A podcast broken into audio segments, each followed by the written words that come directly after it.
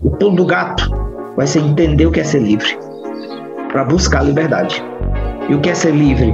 Ser livre é Bom dia, boa tarde, boa noite, não importa que horas ou que lugar você está assistindo esse episódio do Parábolas, o podcast mais missionário do mundo. Olha, eu já vou pedir para você deixar o seu like aqui, porque o convidado de hoje é simplesmente incrível de verdade. Além disso, tenho um convite para você que é de Brasília, certo? Então, você que é de Brasília, no dia 16 de outubro, vai ter um evento aqui com um catequista. Então, ele vai dar duas pregações: O Mundo Sobrenatural dos Anjos e Passos para Discernir Sua Vocação. Então, se você quer participar desse evento, os ingressos serão vendidos nas lojas Canção Nova. Não perca, não perca, vai ser muito mais, muito mais mesmo. Além disso, lembrando dos nossos apoiadores. Então, a agência B16 não é para só para Brasília, é para todo o Brasil. Se você precisa de algum serviço de marketing digital, conte com eles. E também a Labora Store, um marketplace católico. Então, tanto para você encontrar produtos é, católicos e também para você vender. Se você tiver algum produto para vender lá, é um ótimo lugar para você colocar os seus produtos. Agora, sim, este é o momento de acolher com muita alegria o nosso convidado de hoje eu conheço um pouco, mas o mundo quer te conhecer. Padre Marcos, por favor, de onde você está falando? Você é sacerdote diocesano? É de uma comunidade? Como é isso? Por favor. Pois muito bem, muito bom dia, boa tarde, boa noite, conforme o horário que você estiver assistindo esse podcast. né? Então, eu sou o Padre Marcos Chagas, né? eu Resido em Quixadá, no interior do Ceará, sertão central, a uns 170 e poucos quilômetros de Fortaleza. É, eu aqui é, trabalho na, como cooperador na paróquia Santa Terezinha do Menino Jesus. Hoje começa a novena da, da nossa padroeira aqui. E também leciono no curso de teologia. Tá? Eu sou professor aqui do, do pessoal da dos alunos da teologia.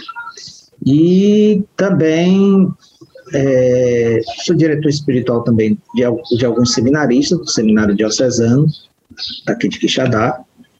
Faço parte da comunidade católica Shalom, sou consagrado na comunidade de aliança, tenho compromissos definitivos. É, e o Ministério é Salvador Pessoal. e assim, coisa para fazer não falta, né? Graças a Deus. Porque Jesus veio nos trazer a paz, mas não veio nos deixar em paz. Então, o, é sossego, o sossego se aposentou para sempre. É um, aqui tem a cumbuca e a nossa vida é uma muvuca, né? É desse é. jeito. É, é uma, uma alegre novidade sempre, né, padre? É, exatamente. E aqui estamos. Ai, que coisa Na boa. misericórdia de Deus. então vamos lá a este momento sempre muito esperado da cumbuca da unção, né, padre? Você que já gostou do nome, né? Poderoso muito, esse nome. Muito original. e muito simpático também. Muito assim. Ele é, ele é radio, radioativamente chernobítico, esse tipo. Né? É só o Tchaikovsky beat misturado com churinais. Muito criativo. É, para dizer que ele é bonitinho e é bom. Pronto. Pois é. Traduzindo não... minha gíria. Exatamente. É porque é uma adaptação, sabe, padre? Geralmente a gente coloca comida aqui dentro, mas aí não teve problema, não. A comida deu, assim, o espaço para a unção. E a gente vai oh. colocou aqui né, to, todas as possibilidades de assunto para serem sorteadas nesse dia. O nosso futuro está na mão da Cumbuca, né? Pelo menos ela tem a unção. Vamos lá, então, Olha para aí, este viu? momento de sorteio. Pois, pois. Peguei um papel, vamos lá. Chamado à santidade. Padre, então, Antes de tudo, queria que você falasse um pouco sobre como foi os, como você percebeu um dia que você era chamado à santidade. Depois a gente conversa mais um pouco. Bom, é, isso aí é um processo que vai durar a vida todinha. Porque o chamado, ele é um diálogo. A palavra diálogo, diálogos, do grego significa girar em torno da palavra. Né? Então, é uma palavra que vai e uma palavra que vem. A palavra que vem, em primeiro lugar, é a palavra de Deus. Então, Deus entra em contato conosco. Deus fala conosco. E esta palavra, ela não é uma palavra assim, no senso comum da semântica, né, da, da, do que se entende por palavra. Quando Deus dirige a sua palavra, ele age. Né? No hebraico, dabar, né? e também, é, é, sobretudo no hebraico, dabar quer dizer palavra, mas que é sinônimo de ação. Quando Deus fala, Deus age. Então, assim, a gente não pode entender o, o, o chamado universal à santidade fora desse relacionamento com Deus. Então, o chamado universal à santidade é todo dia, no meio de altos e baixos, no meio de quedas e de reerguimentos, né? no meio de deixar e depois retomar, é, crescimentos e é, onde se cresce, se decresce, e a gente não desiste, e a gente retoma, e a gente vai, mete as caras e confia e vai atrás, correndo atrás, correndo atrás, correndo atrás, indo, indo, não desistindo, não desanimando, tá?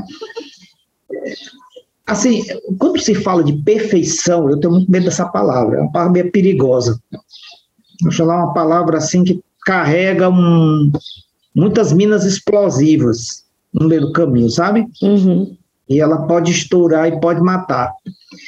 Eu prefiro entender, não estou dizendo que nós devamos levá-la ao ostracismo, ou seja, pegar e jogar na lata do lixo a palavra perfeição, mas toda vida que se entender, quando se utilizar a palavra perfeição, entenda-se processo constante de crescimento.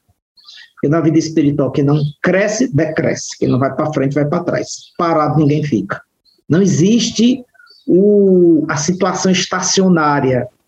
É, estou aqui, estou bom, foi ótimo, que eu já fiz foi tanto, né? Isso não, isso não existe. Qual é a lei da vida? A lei da vida é a mudança. E veja, ninguém vai ficar criancinha para sempre, né?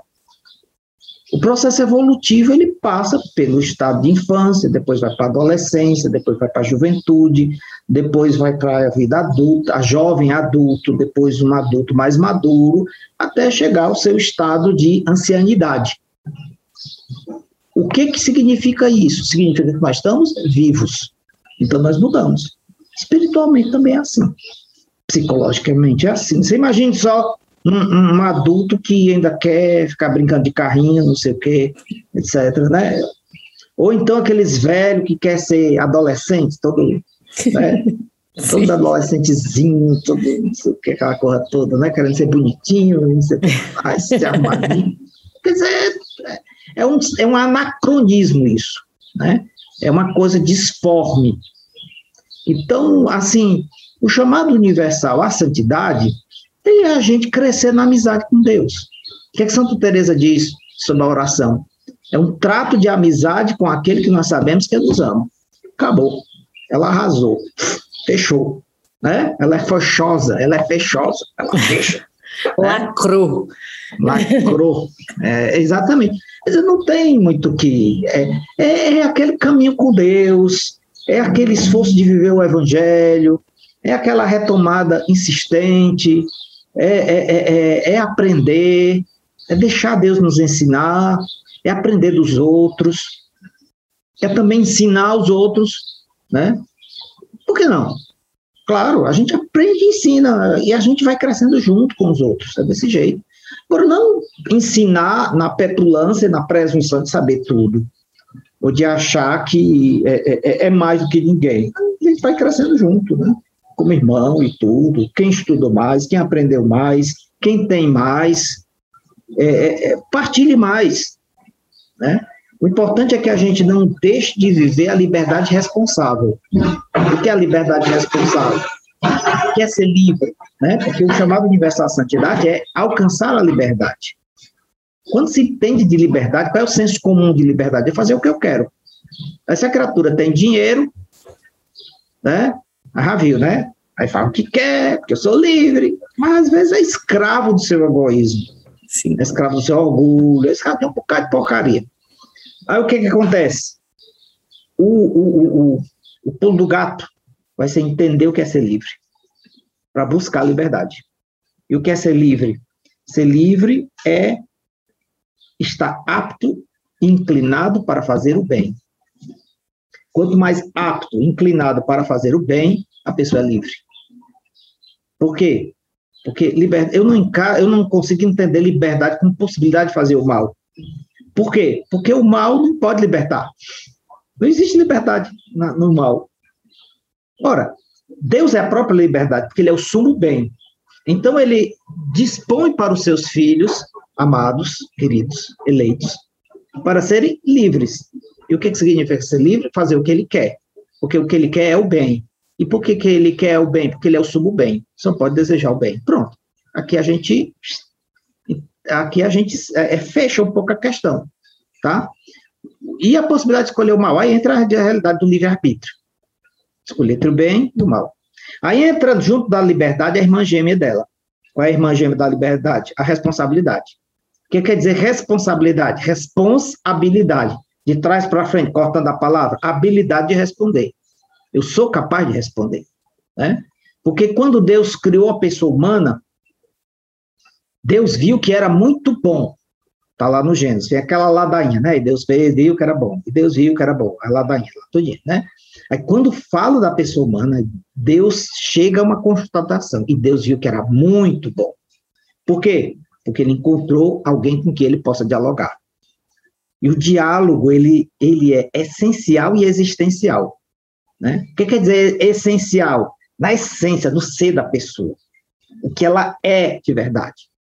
E quando o existencial é o concreto da vida, como é que a vida vai se desdobrando, a vida como projeto, como lançar-se para frente, como uma autoconstrução constante, contínua. Né? É dentro dessa dinâmica da existência que nós vamos assimilando e aprofundar, se a gente aprofundar aquilo que a gente é, se nós formos na nossa existência aquilo que nós somos como essência, olha, foi o que os santos viveram. Quer saber, quer saber desse equilíbrio todinho aí, dessa belezoca todinha, dessa, dessa, dessa história bonita, né, desse diálogo? Olha a vida dos santos. Né? É, é, é, Chesterton, que é um autor inglês muito interessante, ele diz que quando Deus quer resolver a bagunça do mundo, ele manda como remédio os seus santos. Né? Porque eles são a resposta. Eu, eu, eu, eu, eu, eu, eu tinha mandado para não sei quem aqui, que eu queria dizer literalmente como era que eram as palavras. Mas, assim, em todo caso, é, é, é um pouco esse o, o sentido, o sentido do, do, do, do nosso digamos assim, do nosso processo de crescimento, né? Nosso processo de crescimento. Sim.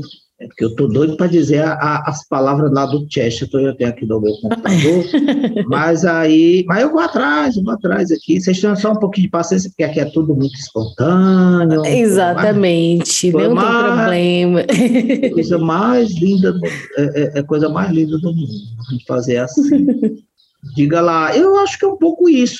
E, sobretudo, a realidade da, da amizade com o Nosso Senhor, sabe? Uhum. Amizade. Não é uma relação de empregado. Sim. E nem é a relação de um estranho opositor.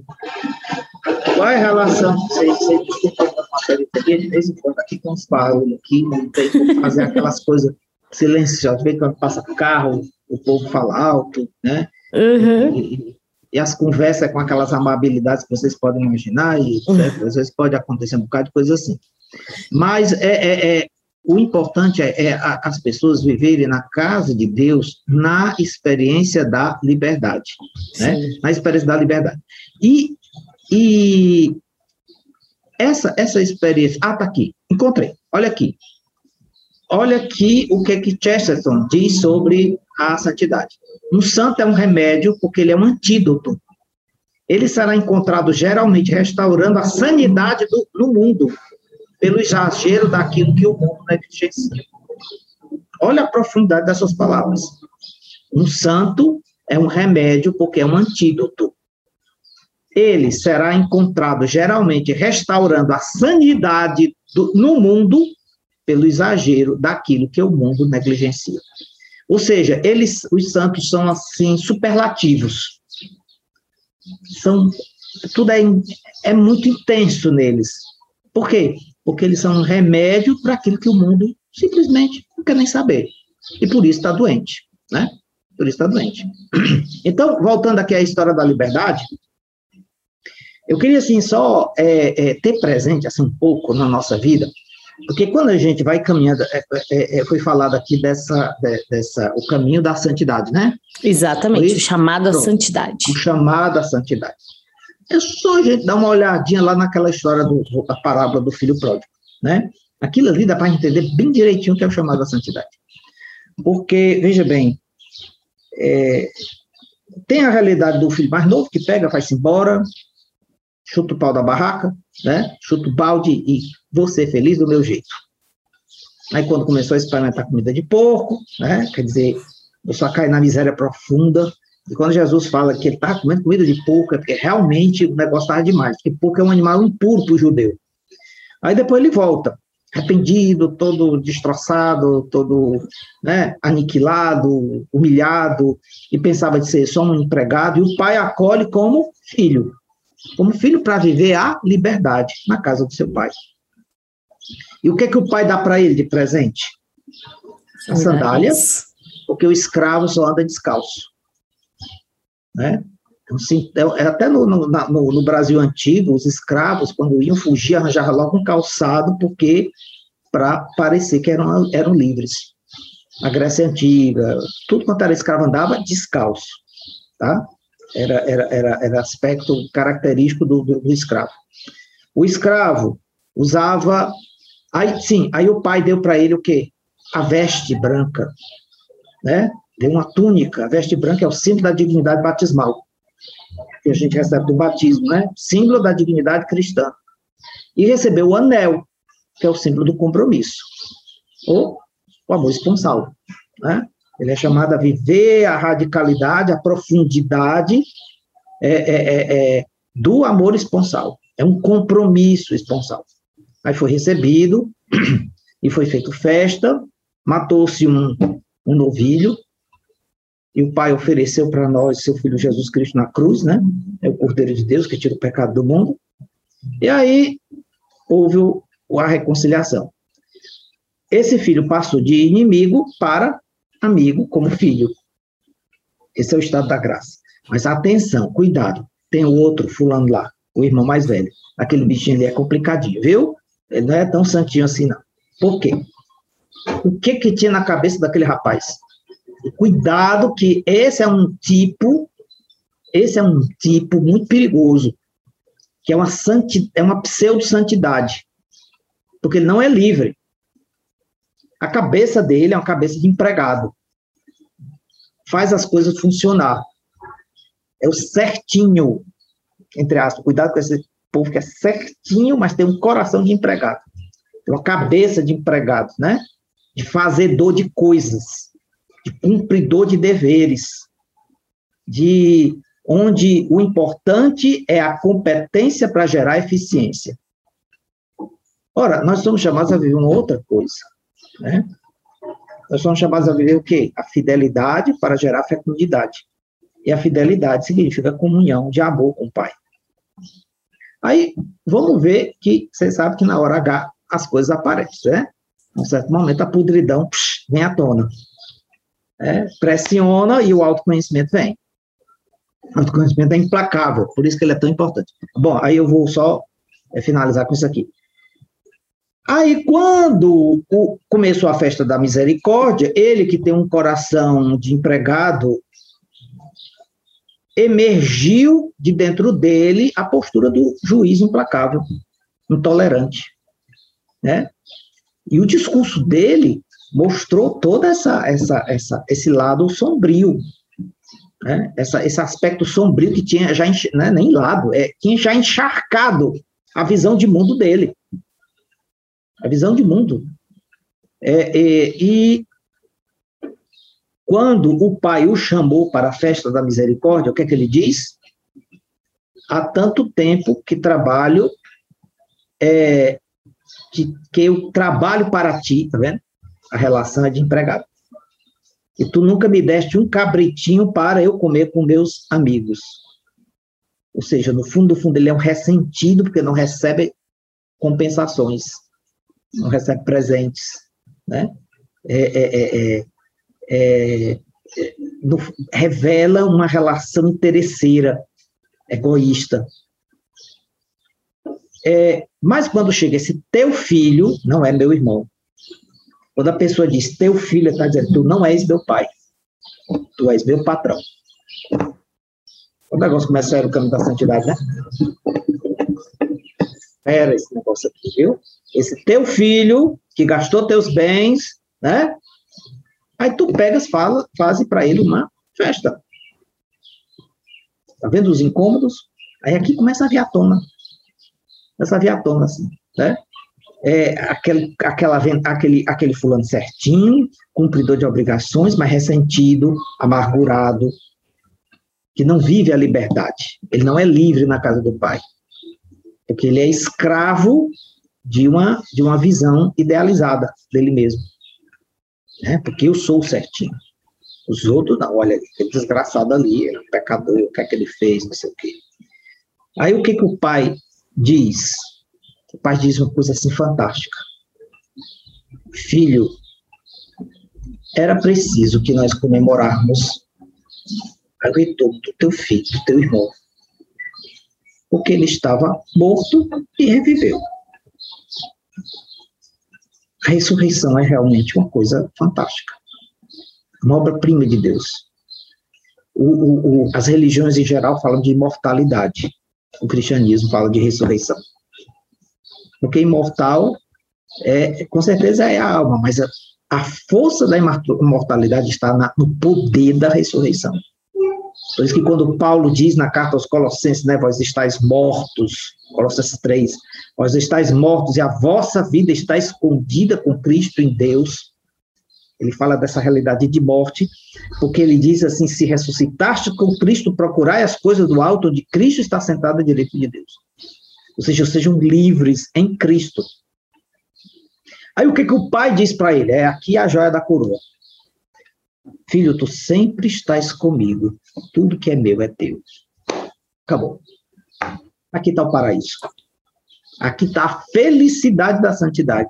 Tu sempre tá, estás comigo e tudo que é meu é teu. Para mim, o melhor intérprete disso aqui é São João da Cruz. O céu é meu, a terra é minha, a mãe de Deus é minha, não sei o quê, todo mundo é meu, não sei o quê, é meu, meu.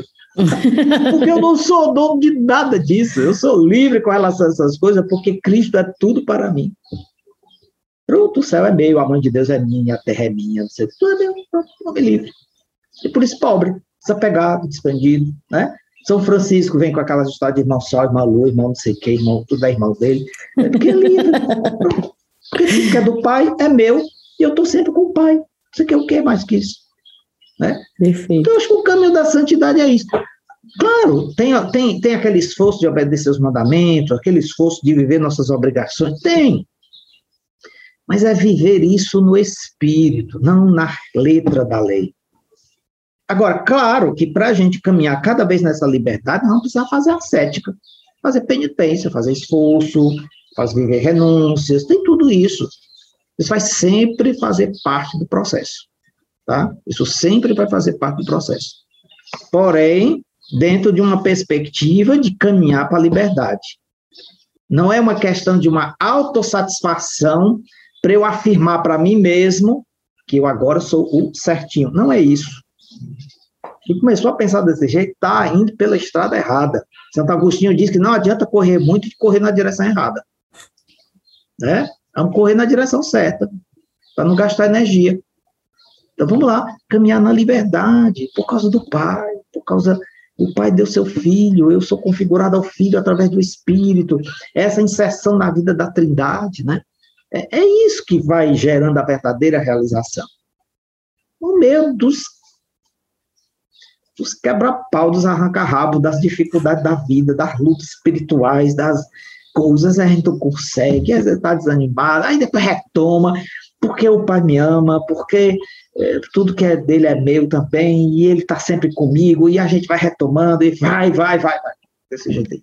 E cada um tem seu caminho, o importante é não desistir, o importante é não desanimar, nunca, nunca, jamais, retomar sempre, sempre, sempre, sempre, sempre, viu? Viu, viu bem direitinho aqui. Padre, é, enfim, aproveitando o gancho aí da parábola, porque eu acredito que é uma parábola assim que fez parte da vida de praticamente todos, né, que vão, vão nos escutar. E, de fato, né, por alguns momentos, quando eu olho para essa parábola, que também fez parte da minha vida, ora eu me identifico com o irmão mais velho, ora com o irmão mais novo, né, mas ali diante dos dois, né, existe o, o, pecado, né? Tanto o pecado ali pela posse, pelo poder, né? Pelo, enfim, por, pelo desregramento aí dos prazeres, mas também daquele que julga, daquele que condena, né? Daquele que se relaciona aí, talvez de uma forma é, deturpada também com o pai, por mais que aparentemente tudo certo. E quais são as armas, padre? Como que nós podemos combater essas concupiscências em nós, né? Já conscientes que todos nós somos chamados à santidade, que a santidade não é para o meu amigo somente, é também para ele, né? Mas é para mim, é um chamado pessoal que Deus me faz. Como, padre? Como combater? Bem, o apóstolo Paulo, na carta aos Efésios, no capítulo 6, ele fala a respeito do combate espiritual, né? Ele fala de uma série de coisas que eu acho que são bem interessantes. Eu vou tentar de ver se eu consigo. É é. Mas é, é, é, tem uma série de, de conselhos que ele dá, é, onde a gente poderia a gente poderia sempre ter presente aquilo que ele diz lá, né? Ele fala do capacete da salvação, ele fala da coraça da justiça, ele fala da espada do espírito, ele fala do cinturão da verdade, ele fala também, deixa eu ver para isso. Ah, sim, os, as sandálias da liberdade, o cinturão da verdade, da autenticidade, a curaça da justiça, ou seja, de uma vida reta, empenhada de viver a vida reta, a, o capacete da salvação, ideias claras, doutrina reta, né? e a espada do Espírito, ou seja, viver de acordo com a palavra de Deus. Ali estão umas ferramentas formidáveis, ali para é, para a gente, de verdade, é, é, poder vencer nessa luta. Mas, assim, para resumir, eu acho muito interessante aquilo que Nosso Senhor fala: vigiar e orar. A oração. A oração. Né? A gente não recebe a graça pela oração? Reza, filho. Reza. É isso que eu estou dizendo para você. Faça a sua meditação todo dia da palavra de Deus. Viu? Arranja um tempinho aí e reza. Reza, pega a palavra de Deus, lê, conversa com Deus sobre isso, reza os salmos também, né? É, medita sobre aquilo ali, faz silêncio. Estamos vivendo uma sociedade muito barulhenta. Muito barulhenta. São barulhos internos e externos. Também os barulhos interiores, né? As preocupações. Jesus chama atenção a respeito do perigo, né? Da semente que se depara quando ela cai à beira do caminho e vem os pássaros e roubam, né? O demônio que carrega a palavra das pessoas distraídas. Quer dizer, já, a coisa já morre já no começo, né? Já morre da barriga da mãe. Já fica coisa já abortada, já praticamente. É tremendo isso. Por quê? Porque as pessoas estão distraídas, desatentas. Não tem aquele estado de atenção, é muito barulho, é no celular o tempo todo, é o tempo todo nas redes sociais, é o tempo todo. É, nós estamos vivendo patologias assim, terríveis. Déficit de atenção, as pessoas não conseguem se concentrar. Estou dizendo, veja bem uma coisa, pelo amor de Deus, cuidado para nunca cair no outro extremo, né? A gente vai às redes sociais, a gente vai ver a internet, vai, vai usar, vai usar. São ferramentas formidáveis, poderosas, sensacionais, né? Assim, pelo amor de Deus, é aprender a usar. Lá para poder também não roubar o meu silêncio, não roubar o meu recolhimento. Tá. E durante o dia, vá rezando as Ave Maria ali. Dá para rezar. Ah, eu não tenho tempo. Ó, menino, não sei não. Eu, eu, às vezes, eu não quero ser, eu juro que não quero ser modelo para ninguém, porque Deus sabe quem cada um de nós é, né? Não precisa nem falar. Deus sabe tudo. Exatamente. Não adianta ficar não adianta ficar com muito trelelê por aqui, né? Ele sabe tudo e acabou. Então é bom de caminhar nessa luz. Mas às vezes a gente tem que ser criativo, entendeu? Por exemplo, no caso, às vezes eu gosto muito de fazer isso. Pega, pega aqueles textos que tem, né? É, é, é, é, que fica rezando na internet, aí você pega, liga lá, né? vai rezando, Pai Nosso, Ave Maria, rezando, rezando, você está indo para cá, para lá, vai conversando com Deus, Senhor, olha, está acontecendo isso, está acontecendo aquilo, olha essa pessoa que está passando aqui, abençoa essa pessoa. Ai, Jesus, eu queria falar com você sobre aquele negócio lá que a gente conversou hoje na oração. Vai chão, conversa com ele, fica mandando WhatsApp lá para ele, um zapzinho. Vocês sabem que é zap, né? Acho que ficou na linguagem brasileira toda, né? Sim. É, manda um zap lá pro Senhor e tudo, e conversa, troca umas ideias com ele e tudo você está conversando com uma pessoa e a pessoa está falando para você, você já vai rezando assim silenciosamente, ó, hum, Senhor, olha, essa pessoa aí está falando comigo, me ajude a prestar atenção, abençoe essa... Entendeu? Assim você vai alimentando, né? A gente tem um cuidado de comer, né? Todo dia a gente come. É a primeira coisa que eu faço.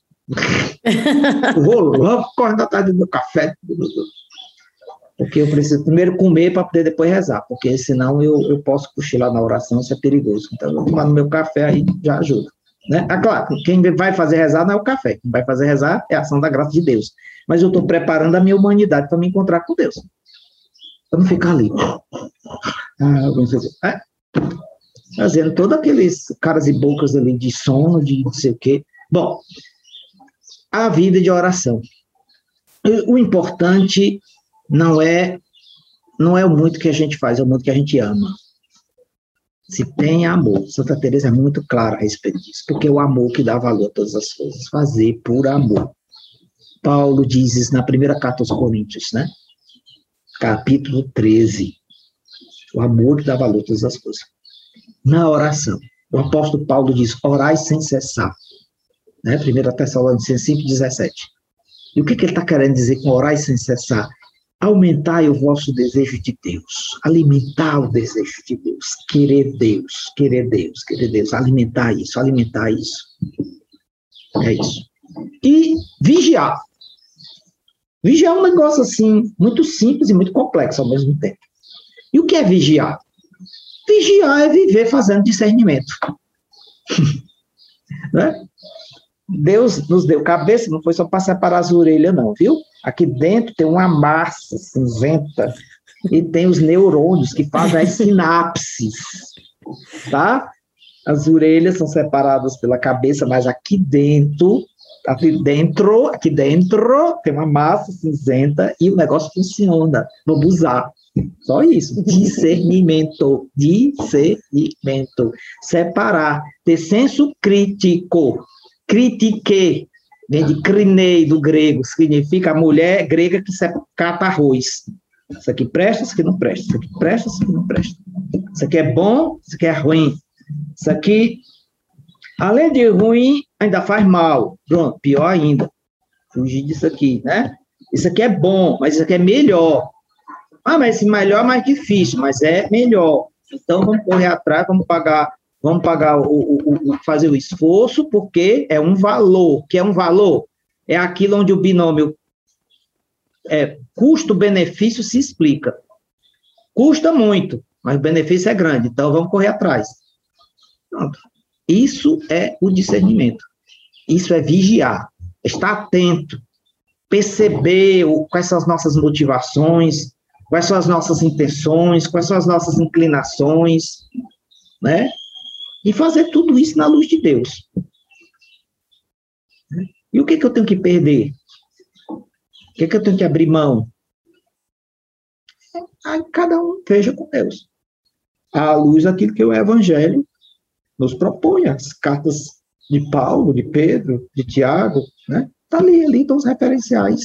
Aquilo que a igreja nos ensina, né? magistério da igreja, a tradição dos veneráveis santos padres, né? conhecer um pouco mais Deus, conhecer mais a nossa fé. Quem não vai ter oportunidade de estudar teologia, aprofundar muito essas coisas, mas pelo menos o catecismo da igreja católica, todo mundo tem que ter em casa. Ali tem uma síntese muito boa para a pessoa conhecer a sua fé. Porque o problema de, que a gente vê no cristianismo, no catolicismo de uma maneira especial, qual é? É que muitas vezes as pessoas ficam dizendo, eu creio nisso, creio naquilo, não sabem nem o que é que está crendo. Você perguntar, você, o que é a comunhão dos santos? Aí fica dizendo, creio na comunhão dos santos, o que é? Não sei. Como é que você vai amar o que não conhece? Como é que você vai crer naquilo que você não sabe? O que é que, se, o que, é que, que, é que você está se comprometendo com o quê? Você está dizendo que você crê porque você se compromete com aquilo. O que, que, que, isso tem a ver com a sua vida? Como é que isso vai repercutir na sua vida? Por isso que eu acho que é importante a gente conhecer, assim, nós precisamos trabalhar muito isso, sabe? Essa questão da evangelização e depois, né, negócio de tratar o peixe, né? De pegar, não é só pescar o peixe, é tratar o peixe, ou seja, formar, a questão da formação. Ela é muito importante. Né? Bom, eu acho que eu já falei demais, você já deve já orar, pega lá aqueles negócios lá que Paulo fala, em Efésios 6, né? Dê uma olhadinha lá nos capítulos 5, 6 e 7 de Mateus, o discurso do Sermão da Montanha, Jesus explica bem direitinho que não deve estar tá falando muitas coisas, não sei o quê, é, é, ama o teu inimigo, papá, aquela coisa toda, né? Cuidado para não adulterar, cuidado para isso, cuidado para não sei o quê. Ele explica tudo, não se apega a dinheiro, é, é um, tem, tem, todo o discurso, tá maravilha. Vai lá ler aquele negócio ali que vai ajudar um bocado. vai levar umas surras logo pela manhã, assim, carinhoso de Senhor. Palavras Não, necessárias. Eu acho, eu acho que mais que surra, é, tem surra, tem a parte da peia mesmo, né? Mas eu acho que é a orientação. orientação. Sim. Né? A gente precisa escutar a mesma coisa. Não tem esse negócio de isso aqui eu já sei sabe nada. Nós somos eternos discípulos, só ele é o mestre, né? Por isso que a gente volta para os mesmos textos. Os textos têm uma capacidade impressionante de dizer coisas novas para nós, né? Novas luzes vão se acendendo, tá? Porque como João da Cruz diz, assim, a, a, a, o conhecimento de Cristo é, é assim cheio de, de, salas, de veios, de é, é uma coisa infinita. É algo infinito. O mistério de Deus é infinito. Tem sempre uma grande novidade. Por isso que o pessoal do paraíso nunca vai ficar cansado, porque é uma interna novidade que não se esgota por toda a eternidade, para sempre, para sempre, para sempre, para sempre. Né? Por isso que eles são tão felizes. Nós aqui a gente pega, enjoa das coisas, né? Aí cansa, não sei o quê, aí perde a novidade. No paraíso, fique tranquilo que esse problema vai estar resolvido. vai estar todo certeza. mundo feliz, né? E é uma coisa indescritível. É por isso que Paulo diz o que, o, o que Deus tem preparado para os seus eleitos é aquilo que o coração não sentiu, aquilo que os olhos não viram, é aquilo que os ouvidos não ouviram. Né? É algo inefável. Então, vamos lá. Amém. Pronto. É isso aí. Então, chega. padre, chega de, desse, não, desse ponto. Chega de, dessa chega pergunta, é, porque é. eu falo demais, viu? Quando eu nasci, eu tinha a língua pregada, meu pai mandou soltar a língua, agora tá Até hoje ele está pagando o preço, né? É, mas é. Não, mas graças a Deus, ainda bem que o papai tem essa ideia, porque, assim, você sabe como é que é, né? Vida de padre, professor. Era necessária é melhor, a língua mesmo. É melhor soltar a língua mesmo. Não fico falando mal do povo. Vai ser uma boa. Exatamente, exatamente. É isso aí. Bom, padre, eu acho que assim o senhor tocou num ponto que para mim é um dos pontos chaves, que é essa questão da constância, né? De permanentemente estar ali dedicado na. Enfim, né? A, a fazer a vontade de Deus e retomar, né? Porque uhum. É constante também as nossas quedas, né? Então, deve ser constante a nossa decisão de retomar, né? De, de recomeçar. E diante dessa, enfim, né? Acredito que, a, que o mundo de hoje, não só o de hoje, mas de toda a eternidade, sempre tiveram as distrações, como o senhor disse bem, né? Mas que é, hoje em dia são muitos barulhos que vão tentando nos roubar, e hoje em dia não é só o barulho, né? Porque se fosse barulho estava fácil, mas é, é, tanta luz, né, piscando assim na nossa, é, na nossa frente, tentando nos distrair, tentando nos roubar. E e realmente constantemente nós precisamos estar em combate, né? E padre, é, eu sei que o senhor deve ter um carinho assim muito especial pelos jovens, né? E tem algo que, que assim, um conselho, um momento de direção espiritual. Jovens que estão te escutando aqui, eles precisam escutar essas palavras de sabedoria vindas do seu coração, né? Como ser constante diante de tantos barulhos? É, veja bem, eu sempre a nossa a nossa patriótica bandeira nacional, ela tem umas palavrinhas que eram de positivistas, que eram até ateus né? Mas eu acho que Deus pode falar por boca de quem ele, que ele quiser. Tem sabedoria, tem a semente do verbo de Deus ali. E o que, que diz a bandeira do Brasil? Ordem e progresso, né? Uhum. É, vamos lá. Mas antes da ordem do progresso, eu queria sugerir uma coisa chamada disciplina. Disciplina é a chave. Entendeu? ela não é assim, ela não é Deus para fazer. Né? Entende? A disciplina ela não é a meta. A disciplina é uma estratégia, mas que ela é fundamental. Entendeu? É preciso que nós criemos, tenhamos a coragem, a coragem mesmo, de começar e recomeçar e de usar um certo, uma certa rotina de vida. Infelizmente, a rotina, ela é muito, é, é, é, é, ela é muito mal falada, ela é muito incompreendida, né? Por quê? Porque a, a rotina, ela vai nos permitindo criar hábitos. O James Hunter, naquele livro Monge Executivo, que é o best-seller, fantástico, ele diz assim, conhecimento, não, ah, pensamento gera palavra, palavra gera ação, Ação gera hábito. Hábito gera caráter e caráter gera destino.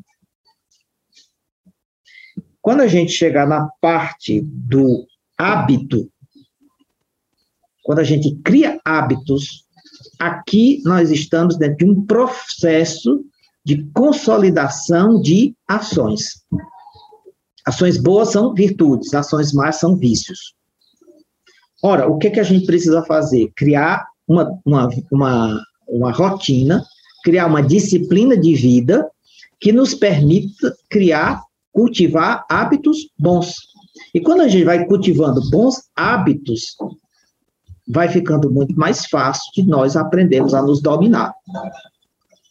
Nos controlar. Não é nos reprimir. Não é uma autorrepressão. É, uma, é um, um controle de si. É um controle de si. Né? E o controle de si, ele é como os freios do carro. Vai andar no carro sem freio? Vai descer a serra no carro sem freio. Aliás, não vá não. Você vai morrer. Tente vá, não. não. Tente não. Não tente, porque você vai morrer. E o carro vai se acabar. Não vai ter nem carro nem passageiro. Para contar a história depois de certos trechos da serra. É só a gente pegar e ter bom senso. Os freios são minha proteção, não são minha repressão, nem minha opressão, tá? É, agora, saber fazer isso de uma maneira motivada. Quais são as suas motivações? É de verdade para crescer, para ser amigo de Deus, né? Porque isso é bom, ou simplesmente por uma obsessão de autoafirmação, porque eu não posso cometer certas coisas que as pessoas cometem por aí, né? É, é, é, eu acho que é muito importante ver bem essa questão da motivação. Então, a disciplina gera ordem. O que é ordem? É cada coisa no seu lugar. Eu sempre digo brincando lá, porque aqui nós estamos numa coisa limitada, né?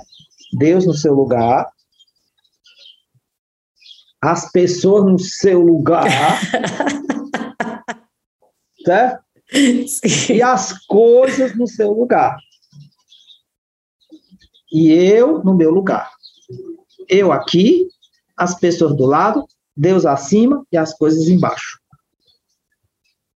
Deus acima de tudo, de todas as coisas, porque Ele é o supremo, é o absoluto. Tá certo? Tá certo. As pessoas em pé de igualdade comigo. Eu não sou nem mais nem menos do que ninguém, viu? Não faça comparações. Não faça comparações. O outro é o outro, você é você. Às vezes nós fomos formados numa cultura de muita comparação. E as comparações vão gerando complexos de inferioridade ou de superioridade. Quem é mais, quem é menos. É porque o outro é diferente. O outro tem menos talento? Pode ser. Mas ele não vai ser cobrado pelos talentos que ele não tem. Aí Deus vai pedir conta para quem recebeu mais. A quem muito foi dado, muito será pedido, né? E as coisas no seu lugar, as coisas embaixo. Por quê? Porque as coisas foram feitas para serem usadas, são ferramentas, elas não devem ser uma finalidade da nossa vida. Né? Nós nunca devemos absolutizar as coisas, elas passam, elas são apenas ferramentas. Tá? E, e desse modo elas precisam ser tratadas, devem ser utilizadas com essa perspectiva. Elas não devem ser uma meta, porque senão a pessoa vai cair dentro de um vazio muito grande. Tá? E no dia que morrer, aí o desespero vai ser grande, porque vai ter que deixar. E por bem ou por mal vai ter que deixar. Quando a morte corporal chega, né, a gente vai entender que a gente é pobre, pobre, debavé, descer, descendo, descendo, descendo. E todo mundo debaixo da terra vai feder do mesmo jeito, vai apodrecer do mesmo jeito. Os vermes vão comer as carnes, os nervos, tudo do mesmo jeito. Vai ficar só uma ossadinha lá. E cadê o, o bam, bam, bam, não sei das contas, né?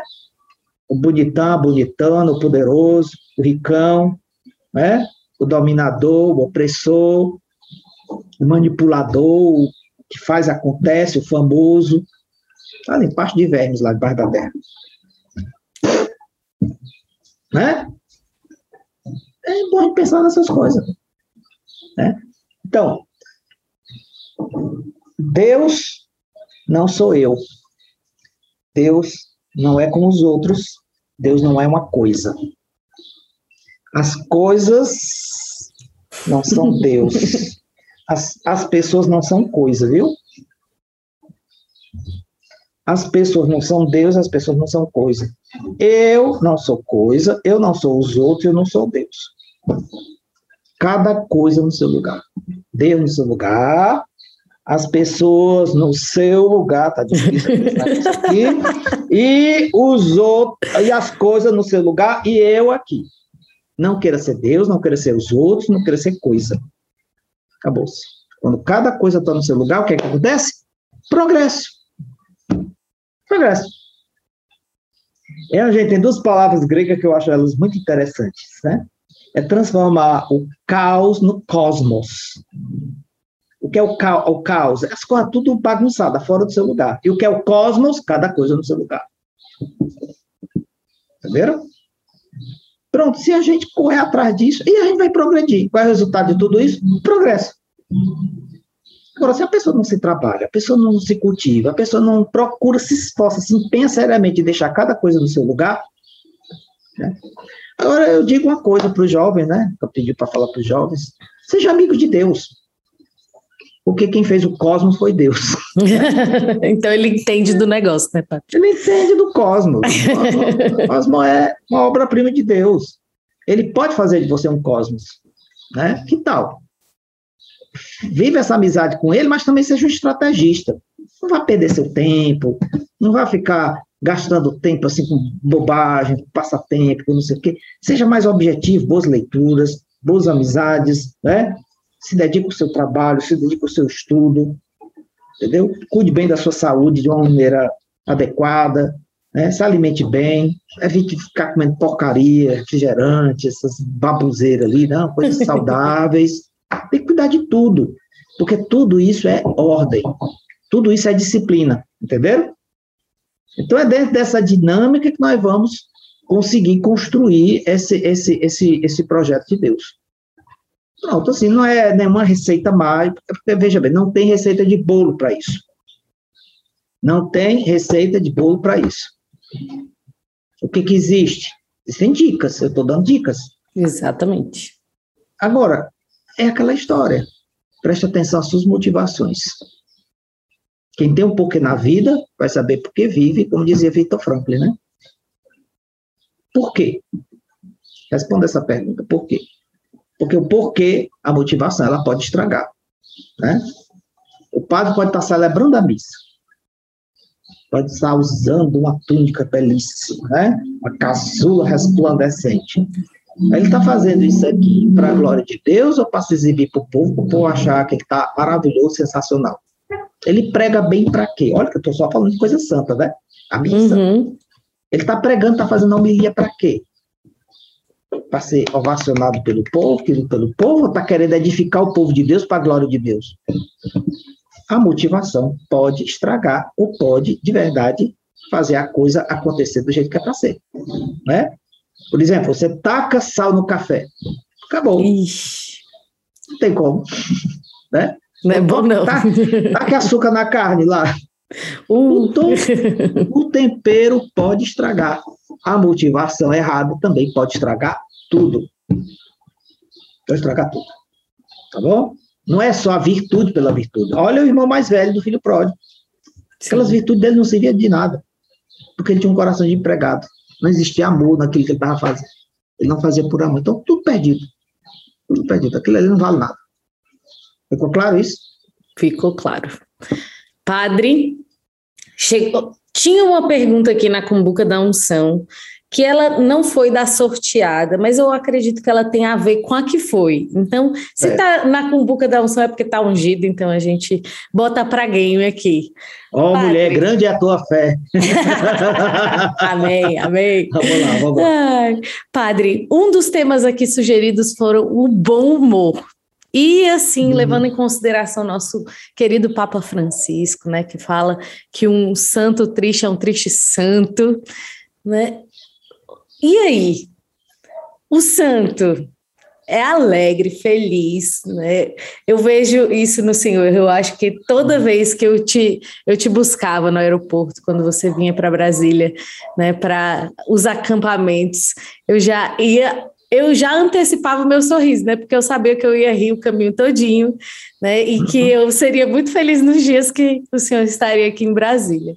Bom, e essa alegria do encontro com Deus? Fala como que nós podemos alimentá-la, né? E como, assim, não cair realmente, porque muitos de nós ah, vai, vai vendo a rotina como algo chato, né? E vai vendo exatamente a disciplina como algo pesado, vai vendo a ordem como algo difícil. Enfim, é exigente, mas não necessariamente é o que rouba a nossa alegria. Então, fala um pouco sobre a alegria na vida do santo. Bom, Santa Teresa dizia assim: "Ó oh, Senhor, livra-nos das tolas devoções dos santos da cara triste", né? né? E São Francisco, quando via um frade muito triste, ou mandava se confessar, ou mandava comer alguma coisa. Ou era pecado, ou era fome, aquela tristeza, né? É bem verdade que a, a, a, alegria, ela é, está associada à paz, viu? No, no catálogo que Paulo está fazendo da carta aos Gálatas, no capítulo 5, é, ele fala que a alegria junto da paz. E o que é a alegria? A alegria, ela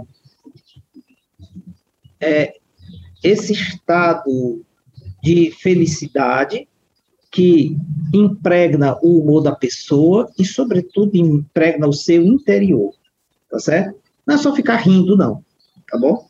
Claro que isso vai gerar, assim, um estado de, de bom humor, assim, estável, né? É, tomar só cuidado para isso não virar uma euforia, isso também pode ser uma dispersão, pode ser alguma coisa que não está funcionando muito bem, né? Pessoa seca, é, pode ser uma pode ser uma expressão de superficialidade. Mas assim, aquela alegria verdadeira, né? Aquela realização, aquela certeza de que, que, que Deus está tá conduzindo as coisas, né? Eu sempre digo que eu, eu já disse, olha, eu posso até perder os cabelos, mas os dentes eu não posso perder, não, porque. porque eu preciso muito deles. Várias razões, entre as quais para expressar minha alegria de uma maneira segura, né? mas assim, mas eu acredito que essa alegria, ela vem da confiança em Nosso Senhor. E vem de uma vida de oração, tá certo? Além da vida de oração, e da, e da confiança no nosso Senhor, ela precisa ser expressa pelo seu empenho de viver aquilo que Ele quer de você. Para você viver aquilo que Ele quer, preste atenção a duas coisas. Não complique o que é simples e simplifique o que é complicado. Não embace. Não vá procurar chifre em cabeça de cavalo. Seja simples como as crianças. Entendeu? Qual é a atitude das crianças que Jesus gosta muito? Uma criança é egoísta, viu? Não se iludir que criança é um anjinho, não. Não, são as crianças são egoístas. Né? É meu, é meu, é meu, é, né? Tem aquelas coisinhas todinhas. Tem, são egoístas.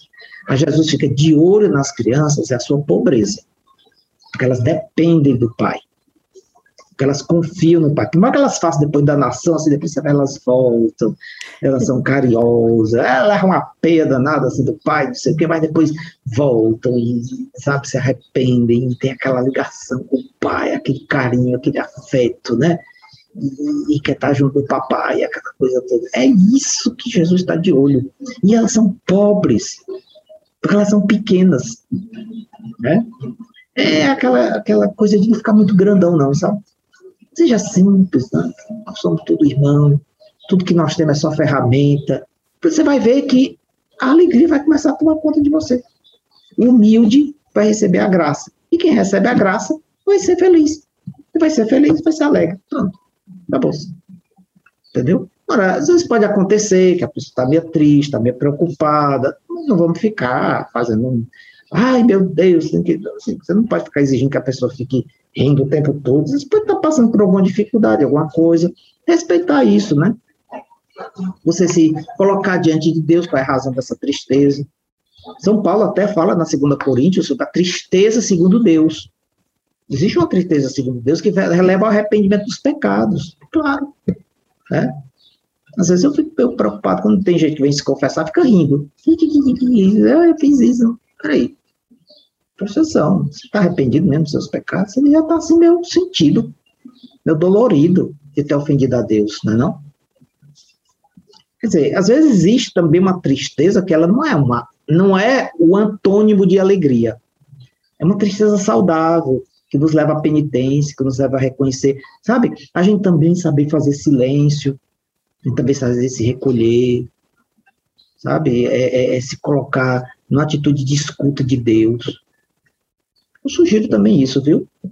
É assim, para a gente também não ficar superficializando, esvaziando, desidratando o verdadeiro conceito de alegria segundo Deus. Ou entender. A alegria uma... vira uma máscara, né, padre? É, exatamente. Entendeu? Vira uma máscara. E nós não uhum. somos chamados a representar, nós somos chamados a ser. Atores uhum. que agem, não atores que representam. Né? É um pouco isso. E a alegria fruto do Espírito. Gálatas 5, viu? Vai lá, vai ler o fruto do Espírito, mas não se esqueça, a alegria vem da paz. E o que é a paz? A paz é o próprio Cristo.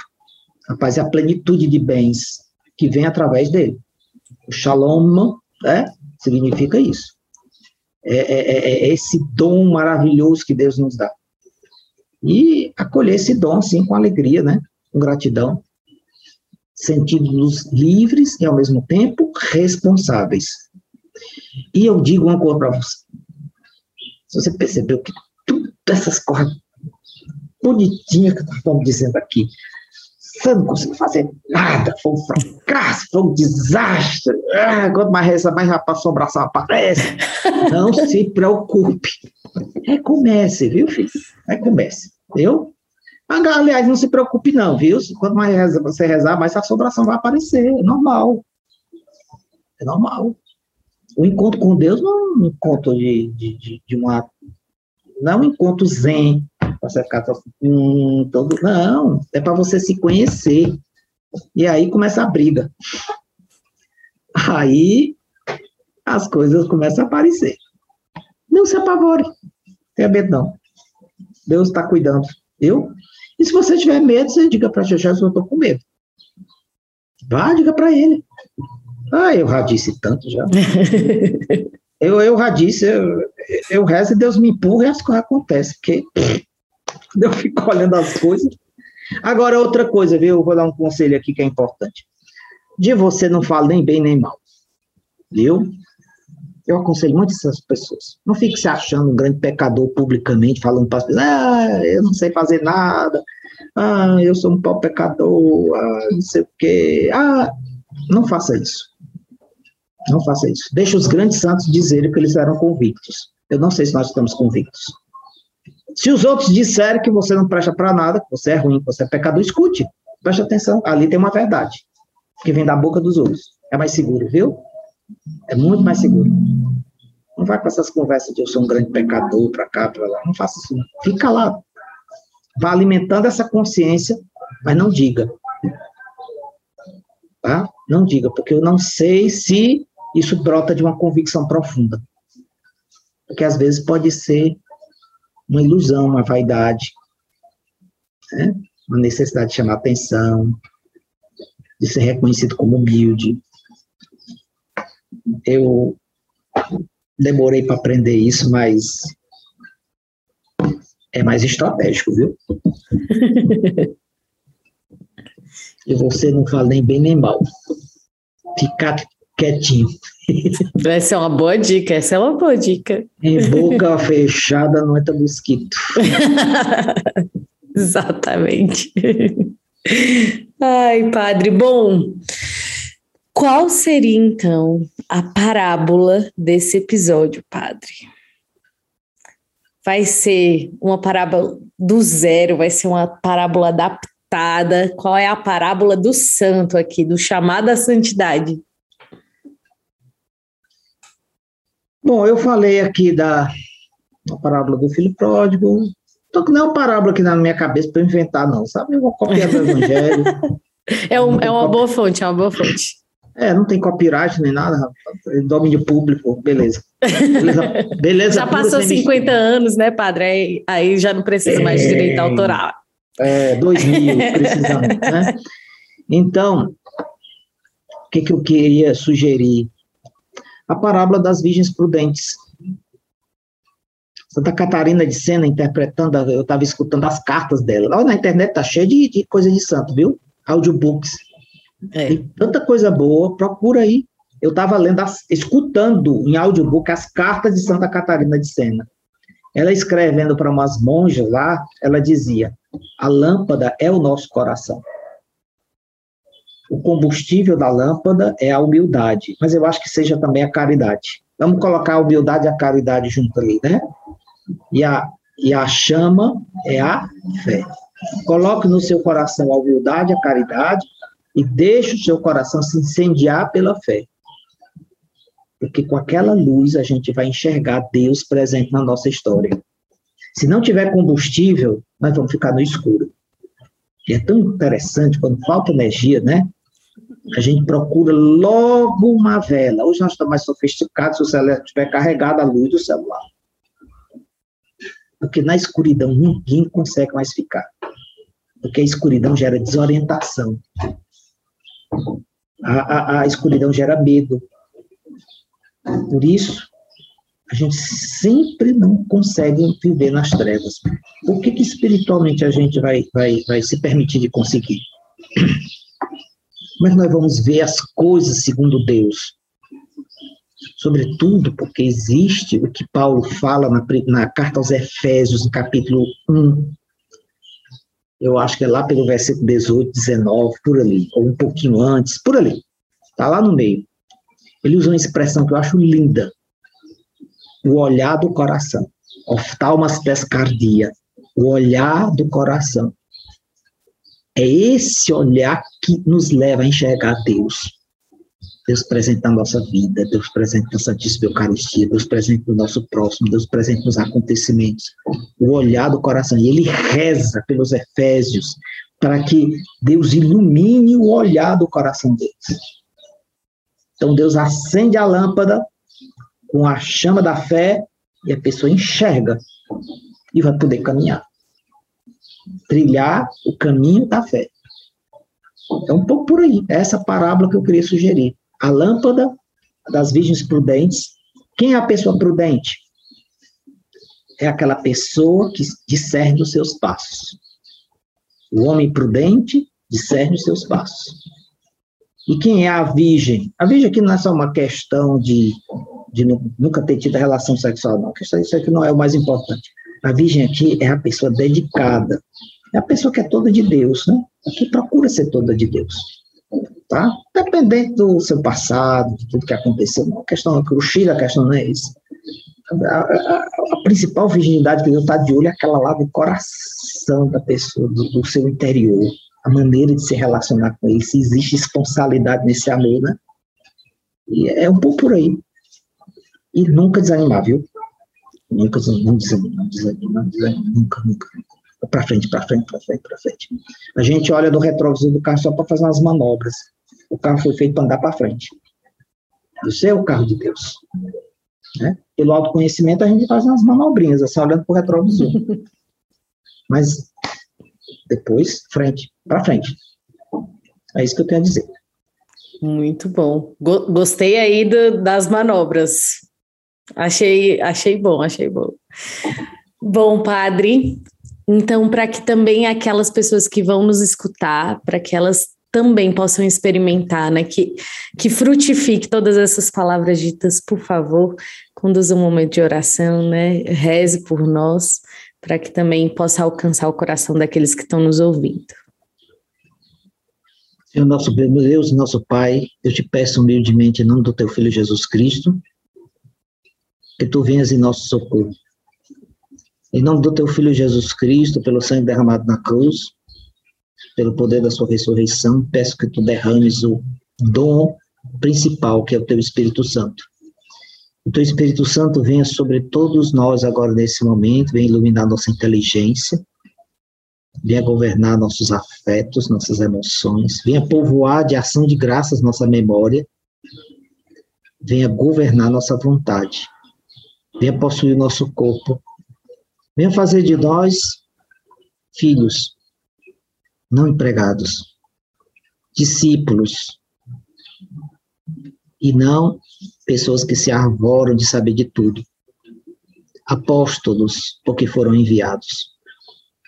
E assim como filhos, como discípulos, como apóstolos, mas nos alegremos sempre de vos amar, de vos servir, de estar sempre convosco, de experimentar a alegria da plenitude de estarmos sempre contigo livres de tudo e de todos, e ao mesmo tempo governando o mundo convosco, pela submissão radical e incondicional a vós. Por isso, Pai Santo, eu vos peço que nos abençoeis, que nos guardeis e concedais todas as graças que sejam necessárias para que, no poder do Espírito, nós nos disponhamos a ser aquilo que somos chamados a ser, aquilo que tu esperas de nós. E por mais que isso pareça impossível, para uma pessoa humana frágil, limitada, inclinada para o mal, nós fazemos um ato de fé profundo agora, de que vós sois poderoso para realizar essa obra e levá-la até a sua plenitude. Tudo isso, Pai, nós vos pedimos por meio do teu Filho Jesus Cristo, ele que contigo vive e reina na unidade do Espírito Santo. Amém. O Senhor esteja convosco. Ele está no meio de nós pela intercessão da Virgem Maria e de seu esposo São José, abençoe-vos Deus Todo-Poderoso, Pai, Filho e Espírito Santo. Amém. Amém. Amém. Muito obrigada, Padre. Mas antes de terminarmos esse episódio, por favor, indique para nós um livro. Pode ser de receita, se quiser, pode ser de um santo, pode ser uma literatura. Fique à vontade. Olha, eu acho que tem um livrozinho muito bom, que eu acho que deveria ser livro de cabeceira. É, a, o Castelo Interior Moradas.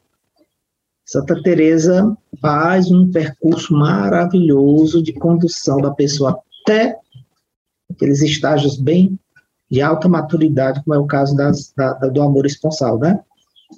Agora, quem quiser também uma outra opção, São Francisco de Sales é um excelente diretor espiritual.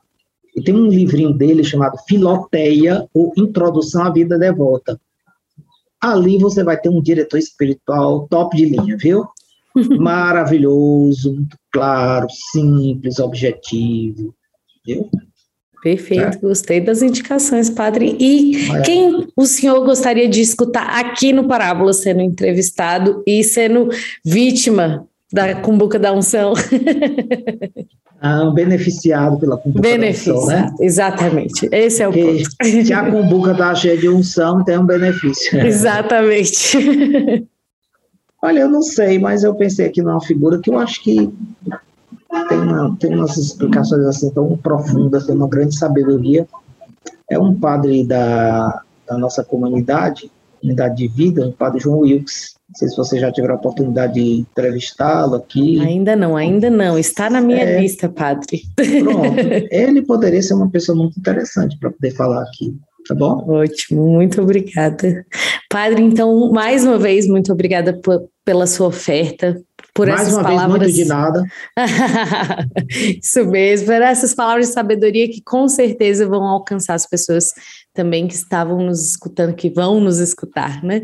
E conte conosco, né? Conte com as nossas orações.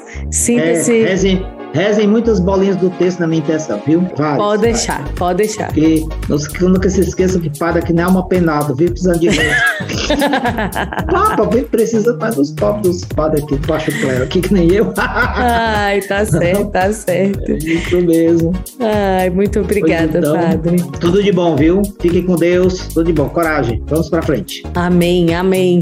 Então, se você ainda não deixou o seu like, deixe seu like agora e deixa nos comentários o que, que você achou dessa conversa. Deus te abençoe e até o próximo episódio.